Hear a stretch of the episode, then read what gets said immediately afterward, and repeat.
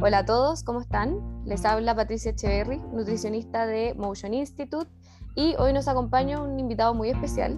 Él es Tomás Aguilera.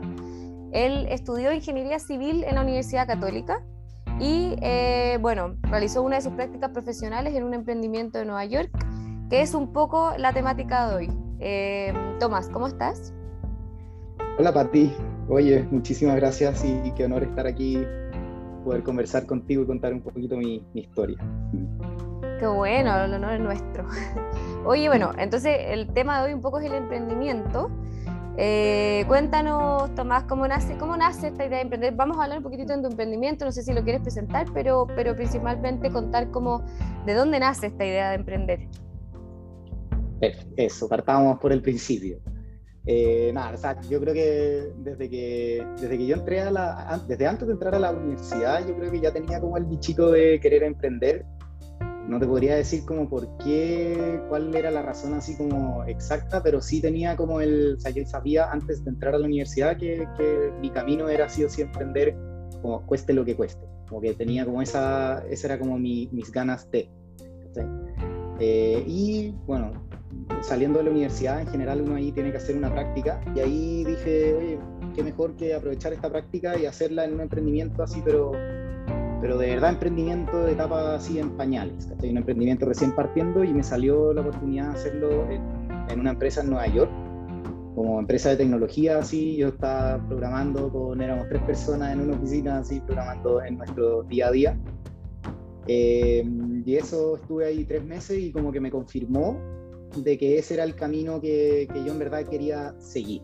Entonces, una vez volviendo de, de, esa práctica, volví a Chile y me lancé con distintos emprendimientos. O sea, lo que más aprendí de esa práctica fue como, en verdad, si tienes una idea, lánzate y tenés que tirarte a la piscina con, con esa idea, sea con lo que sea que tengas, empieza. O sea, tenéis que dar el primer paso, tenéis que saltar. Eh, entonces, llegué con esa idea en mente y di el salto con distintos emprendimientos que, que no me resultaron eh, eh, por distintas razones, pero la más importante era que, que el emprendimiento no era algo que a mí, la idea del emprendimiento era algo que no me motivaba tanto. Entonces me llevé ese aprendizaje, como, como que no es emprender, sino que es emprender en algo que en verdad te guste para que te podáis bancar o, o podáis sobrellevar todos los momentos como más negativos y los momentos en que en verdad no te están saliendo bien las cosas o, hay muchos momentos como de fracasos, o sea, eso que dicen que el emprendimiento es como una montaña rusa que tiene alto y bajo, es muy cierto y, el, tú no te, no te vas a bancar los bajos si es que estás en un emprendimiento que no te gusta tanto. Ese fue como el gran aprendizaje. Y eso después me llevó al emprendimiento que, que estamos haciendo ahora, que, que se llama Encuadrado. Y, que sí es un emprendimiento que sí está, está despegando y está, le está yendo mejor. Claro.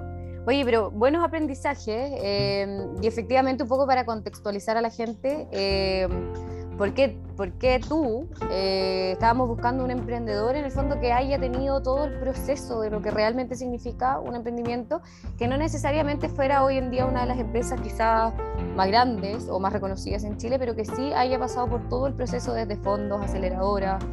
Entonces es importante porque finalmente cualquiera puede emprender y, y, es bueno todo esto que, que, tú nos vas contando porque son todos tus aprendizajes de que le pueden servir a la gente justamente para ahorrarse ese camino. Pero, pero que bueno, entonces como idea principal un poco fue el, primer paso o, tu primer paso en la práctica laboral fue hay que empezar. Ese fue como el bichito eh, y una vez que empezaste te diste cuenta que, bueno, como todo, quizás no era tan fácil, pero igual de cada emprendimiento fallido fuiste eh, sacando otro aprendizaje, como bien tú dices, que es eh, buscar lo que realmente te apasione, ¿no es cierto? Entiendo por ahí que tu mensaje era como no emprender en cualquier cosa solo por, por el fin de emprender. Sí. Perfecto. Eh, y cuéntanos un poquitito más, entonces ya, eh, Tomás, cuando nace esta idea de este software, que vamos a hablar más adelante, en cuadrado, eh, cuéntanos un poquitito que ya nació en tu cabeza esta idea, cuéntanos cómo, de partida cómo nace y, y, luego cómo fue, cómo lo fuiste formando, pasar de un programa, me imagino yo, a empezar a, a empezar a ya eh, eh, hacerlo un emprendimiento como tal. Ya, sí. Bueno, en verdad la idea siempre estuvo presente en mi vida porque mi mamá es dentista y es independiente. O sea, ella tuvo, trató de, tener secretarias que tuvo mala experiencia eh, eh, distintas, por distintas razones. Y nunca le resultó tan bien tener una secretaria. Sí tenía asistente, o sea, alguien que le ayudaba a hacer los procedimientos casi que con la boca del paciente ahí abierta en el sillón. Pero eh, como para la parte de todo lo previo, o sea, pasan muchas cosas antes de que tú tenías un paciente sentado con la boca abierta en el sillón. Es como la coordinación de labor y todo. Eh, bueno, viví toda mi vida con, sabiendo que mi mamá está hasta el cuello con el cuento este de agendar las horas, recordarle a los pacientes la próxima cita, eh, eh, que, confirmarle las citas que vienen ahora, gestionar el tema de los pagos, o sea, tener alguna parte ordenada a quienes hay atendido y quienes de esos te han pagado y finalmente la parte tributaria, que es hacer la boleta para que el paciente pueda reembolsar con su seguro de salud eh, eh, lo que sea que fue el, procedimiento o el tratamiento que se hizo. Entonces, como que toda mi vida viví viendo a mi mamá hacer, no sé, por ejemplo, en un día atendía a cuatro pacientes, que son más o menos como cuatro horas, y tenía que hacer otras cuatro horas extra en todas estas pegas administrativas que, que mencioné recién. Entonces, al final ahí yo siempre, como buen ingeniero, en verdad, esto es parte de ingeniería, como que uno siempre está como tratando de ver la beta de optimizar los procesos. Como que en ingeniería te meten mucho esa onda de, oye, ¿cómo podrías hacer esto más eficiente? O ¿cómo podrías hacer esto mejor? Tal eh, cual. y ahí lo que, yo, lo que yo pude ver en verdad fue que el, me causaba, era raro que mi mamá me dijera, oye, es que yo soy dentista y ella estuviese más tiempo haciendo temas administrativos que realmente siendo dentista y entregando su servicio de dentista. Claro. Entonces, desde, ahí que, desde ahí que nació Encuadrado, por eso como que siempre estaba ahí presente. Qué tío, porque yo creo que justamente, em, y no te miento, te diría la mayoría de los profesionales de la salud se encuentran con este tema administrativo que efectivamente es un gasto de horas que finalmente pueden llegar a ser incluso la mitad de tu tiempo, la mitad en la atención de la profesión que, sea que te dedicas, pero también hay una parte atrás para el independiente que le significa toda esta parte administrativa, que sea ya desde financiera, desde gestión, desde agendamiento, eh, que le significan en términos de tiempo un gasto que llega a ser incluso lo mismo que, que gasta, entonces efectivamente no es, no es ni eficiente ni lo óptimo. Eh, porque te limita, te limita la atención en términos semana, en términos días, eh, porque uno sabe que tiene que dejar un tiempo aparte para gestionar. En nuestro caso, además, súmale eh, las pautas y demás. yo creo que cada profesional de la salud tiene, además, otro tiempo administrativo en, en otras cosas. Pero, pero yo creo que justo le diste em, a este tema que es muy optimizable, sin embargo, creo, en Chile no existía un software que cubriera todas las aristas que acabas de mencionar tú, como desde el tema financiero hasta el tema de agenda. Claro, o sea, lo que había en ese momento que yo sabía eran agendas, software de agendamiento. pero como que te dejaba cojo en todo lo otro, que era la parte de la cobranza, las boletas, eh, algunos software de agendamiento no tenían ni siquiera recordatorios y tampoco tenían la posibilidad de que tu paciente se autoagende el mismo. Claro. como que era una agenda que tú como profesional tenías que ir tú registrando y anotando el root del paciente, el nombre, la hora que agendó.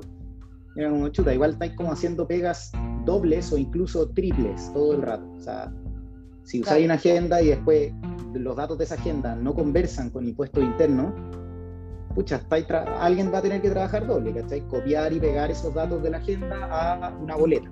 De o lo mismo con la cobranza, ¿cachai? Entonces, eh, eran como los software que existían, específicamente hablando para el independiente, como que estaba súper fracturada la experiencia.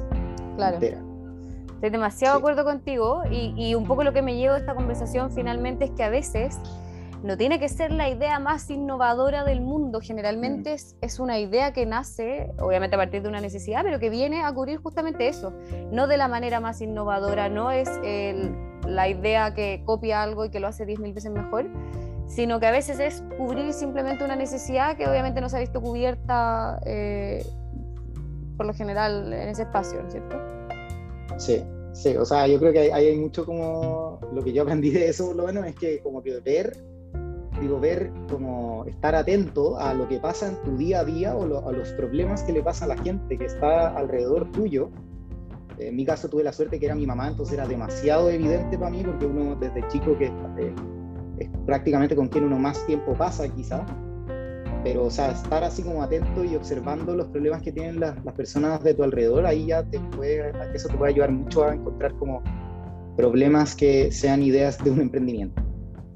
Mira, qué interesante, porque yo creo que entonces vamos a ir idealmente ya después para cerrar haciendo una lista de, un punteo de recomendaciones que tú le das a alguien que, que, le gustaría emprender. Pero siento que este fue el primero. Tip número uno, bueno, era lanzarse a la piscina, idealmente probar. Pero en segundo lugar, porque tú te diste cuenta que no es llegar y probar nomás, no es llegar y hacer eh, finalmente algo que tampoco, tampoco te mueve o tampoco te apasiona. Pero además también es eh, buscar algo que realmente, efectivamente, como estamos hablando, cubra la necesidad.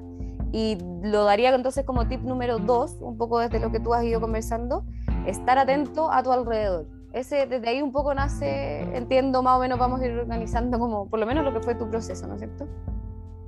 Sí, sí, bueno, y después viene ya todo el, como yo creo que el, paso siguiente, como lo que viene después, que es como ya, pues tenía esta idea y, y y lanza, ya, y uno se lanza, que es que lanzarse en verdad es, por, lo menos en mi caso, era ponerme a programar este software que, que iba a hacer esta pega y empezar a ver cómo hago, cómo salgo a flote, porque al principio estáis tratando de emprender y no tenéis ni un cliente y es como, chuta, ¿cómo lo hago? O sea, estoy como, no estoy ganando plata por un lado, entonces eh, no puedo dedicarle mi 100% a esta como que estáis metido como en un no sé cómo decirlo, como en una paradoja de, como, de que no tenía el tiempo suficiente para sacar adelante el emprendimiento y no le podéis dedicar el tiempo que te gustaría porque no tenéis la plata suficiente como para bancarte como todo lo que viene después y, ahí es donde nace como quizás la idea de, oye, salgamos a buscar algún tipo de financiamiento, postulemos algún fondo, eh, que ahí, bueno, ahí como mi experiencia en verdad fue no me fue bien con los fondos al principio, porque de todos los fondos que yo pues, postulé a Startup Chile dos veces, postulé a UDD Ventures, eh, postulé a eh, Corfo, el, fondo Corfo Directo, creo que se llama Semilla Inicia, tú algo así, y postulé a un Cercotec y no quedé en ninguno, nunca. Eh, yo creo que ahí principalmente la razón fue porque yo no postulaba bien, como que al final con me tomaba tanto tiempo hacer todo lo otro, o sea, tenía que, tenía que programar un software mientras postulaba a uno de estos fondos y el formulario de postulación no es fácil, o sea, es mucha, mucha, mucha pega postular a uno de estos fondos y es como una pega suficientemente importante como para dedicarle hartas horas y no dedicarte a todo lo demás. Y yo como de medio terco quizás, yo no quería soltar el todo lo demás, como que para mí era más importante como el negocio que el fondo. ¿cachai? Como que yo decía, oye, si al final el fondo es como ir al casino, ¿cachai? Puede ser que yo me lo gane o puede ser que no. En cambio, si me enfoco en el negocio y me logro generar un ingreso mínimo que me cubra mis gastos básicos del mes, ¿cachai? Y, gastando el mínimo, ya gané, ¿cachai? O sea, ya me puedo dedicar full, 100% a mi emprendimiento con eh, una ganancia o una utilidad, por decirlo, de mi empresa que me permite bancarme mis gastos personales. O sea, esa era mi primera etapa y no sé por qué, quizá ahora mirando en retrospectiva, me hizo bien no quedar en ninguno de estos fondos porque me obligó a enfocarme en lo que realmente era importante del negocio. Claro. Eh, Qué interesante, eh, Tomás, porque en realidad siguiendo esta misma línea de tiempo, que es uno tirarse a la piscina, dos estar atento al alrededor para encontrar una necesidad eh, que realmente no haya sido cubierta o no de la manera adecuada al menos. Y entonces tercero, que justo venía eh, dentro de las preguntas, como después, ¿cómo? ¿Cómo lo llevas adelante? Y efectivamente yo me imagino que para cualquier emprendedor siempre el tema económico va a ser un impedimento.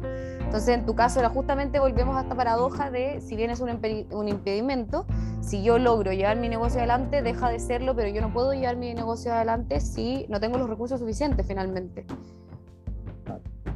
Y entonces, cuéntanos, porque, porque existen, entiendo, eh, un poco de lo que hemos hablado, están estos fondos que son esta ayuda económica, varios de los que mencionaste tú, por lo menos acá en Chile, pero después también están estas aceleradoras. Sí.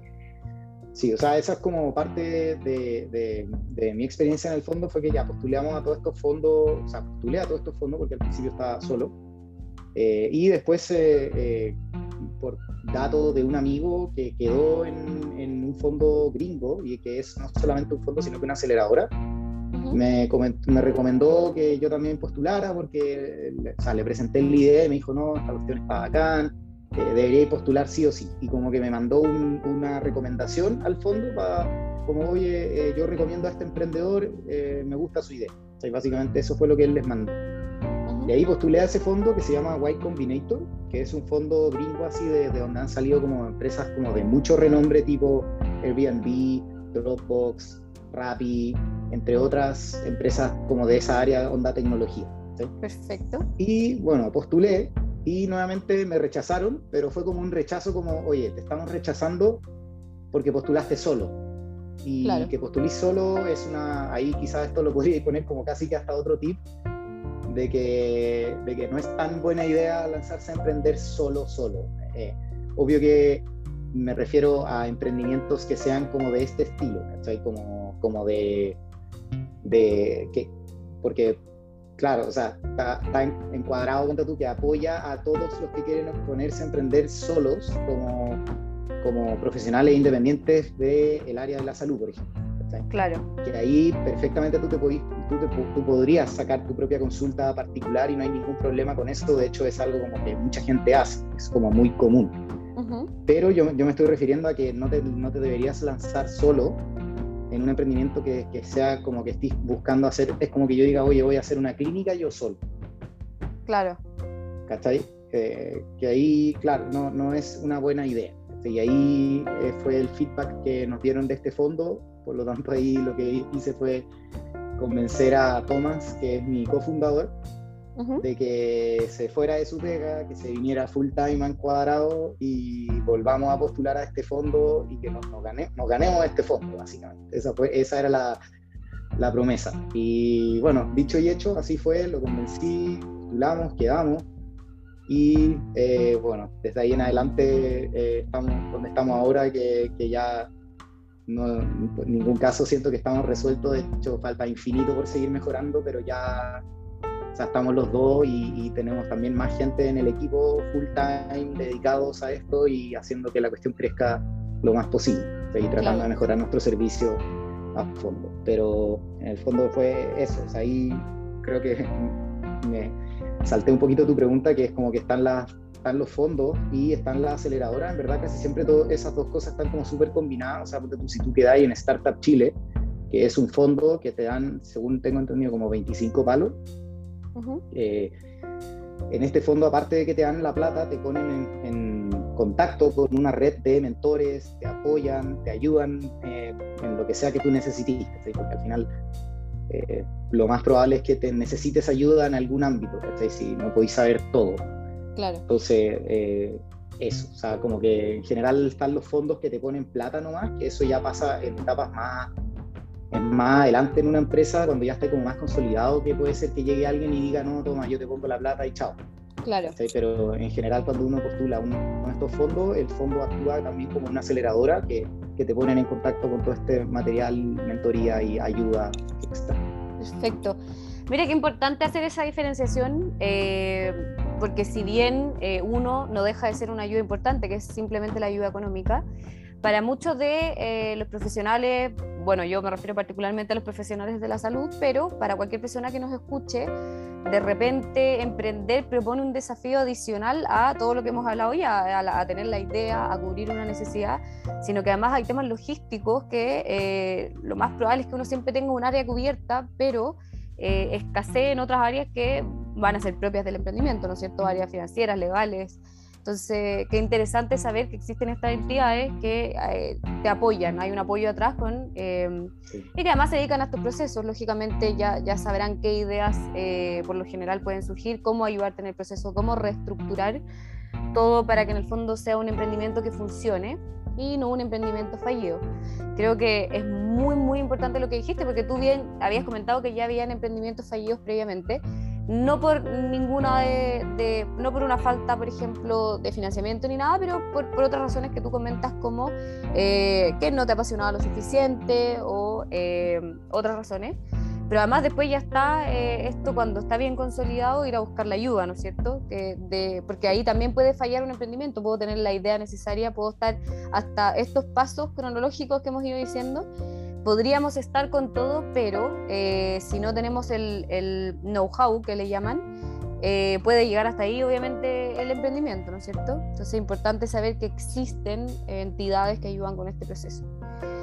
¿Y mm, hasta qué punto, cuéntanos un poquitito, te ayudó la aceleradora? ¿Cómo es? Porque está este financiamiento atrás y un poco, eh, ¿siguen hasta el día de hoy con el apoyo? ¿Es en una etapa inicial? ¿Cómo, funciona? La verdad a nosotros ya quedamos en Y Combinator cuando ya yo ya estaba full time y con, y con, otro, con otra persona más en el equipo estábamos ya los dos full time.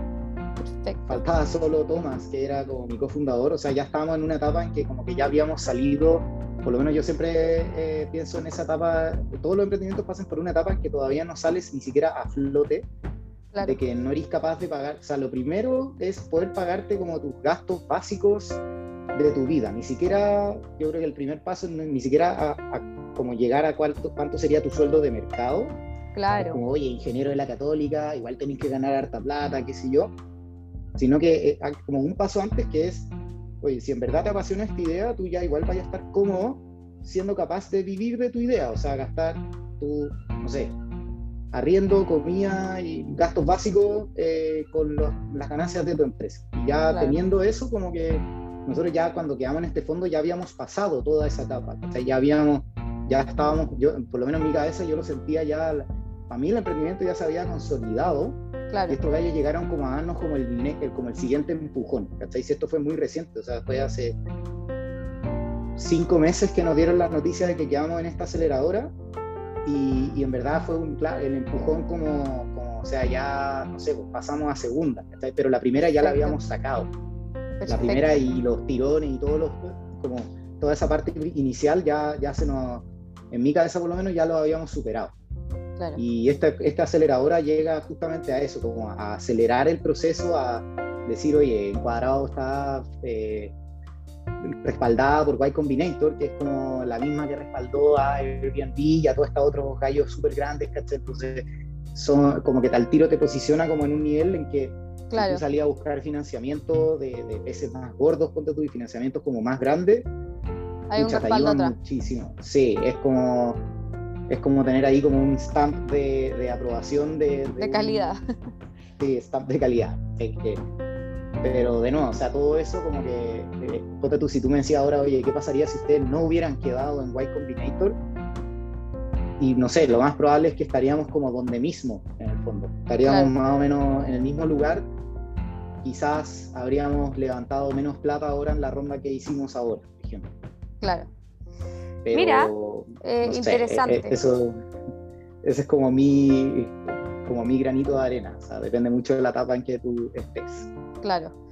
No, no, no deja obviamente de ser interesante porque, como mencionamos, de repente algo un poco más, eh, en las etapas de crecimiento, quizás algo eh, más consolidado, obviamente solo requiere la ayuda financiera, todo, todo esto un poco para que se conozca eh, que, que estas entidades te pueden ayudar en cualquier paso, parte del proceso.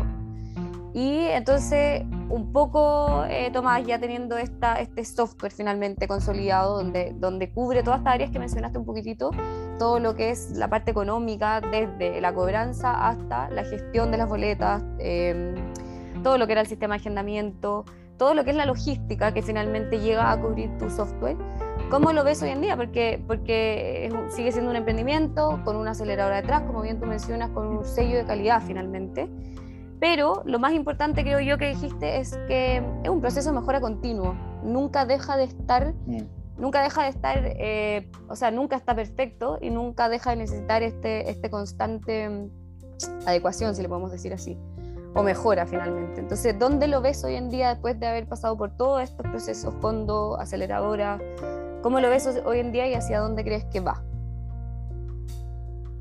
Eh, bueno, o sea, hoy en día ya tenemos como una oferta como súper completa, creo yo, para alguien que un profesional independiente de la salud o no necesariamente de la salud, pero que funcione agendando horas con sus clientes, eh, creo que tenemos una oferta como muy competente en que hace todo lo administrativo, o sea, agendar a los pacientes o clientes, mandarle los recordatorios, si es que es online, el recordatorio tiene el link de Zoom, si es que es presencial, la dirección de la consulta, si es que a domicilio, le llega la dirección al profesional para que vaya a atender a domicilio, ¿cachai?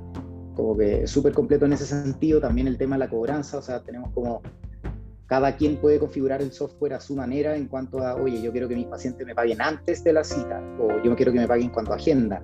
Claro. Que si es que me cancelan la hora, eh, pucha, por último yo tengo ahí, le cobro un porcentaje. o sea, tení muchas decisiones que, que se pueden configurar dentro del sistema que te permiten a ti como configurar este, el cómo yo quiero funcionar y que de ahí en adelante el sistema se comporte de esa manera. Eh, y el, como, yo lo veo como el software de gestión del, del profesional independiente, del, el que funciona como independiente necesita algo de este estilo, necesitas tener algo, o sea, entiendo que puede haber alguien independiente que esté recién partiendo, ¿cachai? Y que, que ahí feliz de que hable con nosotros y poder apoyarlo y quizás no cobrarle nada o cobrarle un valor como ultra descontado por los primeros meses hasta que se arme. Pero si es que tú ya te estás tomando en serio tu negocio como independiente, necesitáis algo que te, que te evite de perder todo este tiempo, que en verdad es harto, y uno no se da ni cuenta porque, la, porque lo hacís como en piloto automático. El, agéndale la hora a los pacientes, está respondiendo todo el rato el WhatsApp, pero eso tú no te das cuenta cómo te chupa de tu posibilidad de ocupar ese tiempo tú en lo que hacís tú, que yo te veo y hablo harto contigo de cómo te seguís especializando y siempre estás como aprendiendo algo nuevo, haciendo estos podcasts, por ejemplo, que probablemente si, si llega, no sé, otra persona y te escucha a ti hablar, eh, probablemente le den ganas de quizás atenderse contigo porque te escuchó hablando acerca de un cierto problema de nutrición, y te escucha hablando y como que, no sé, es una manera de, optimizar mejor y, y enfocarte en lo que realmente importa. Y uno sabe, créeme que uno sabe. uno sabe la, poca optimización de recursos. Uno sabe, pero al final no se da cuenta lo, valioso que es el tiempo. es como, yo creo que aquí todo tiene que ver, como, que la gente creo, yo creo que subvalora, en especial el independiente, tiene como esta idea de querer hacer todo él. Claro. Como que siempre uno tiene como esa, no, es que yo tengo que hacer todo. Claro, para ahorrar recursos, lógicamente. Para ahorrar, claro porque pensáis que la otra opción es infinitamente cara y es obvio que no lo vaya a poder pagar y es como, no, existen opciones baratas que, que hacen la pega. Claro. Al menos eso creo que... Perfecto. Pero es... Entonces, si tuviéramos que resumir, ya un poco para ir cerrando el podcast, yo diría de, dentro de esta línea del tiempo que nació en esta conversación, diría que a, a raíz de tus consejos, uno sería tirarse a la piscina, en el fondo atreverse, atreverse a intentarlo. Simplemente eso y con el tiempo tiendo se va a ir dando esta mejora, sea desde la primera idea o sea desde la quinta idea. Eh, ir perfeccionándolo en el proceso, pero intentarlo.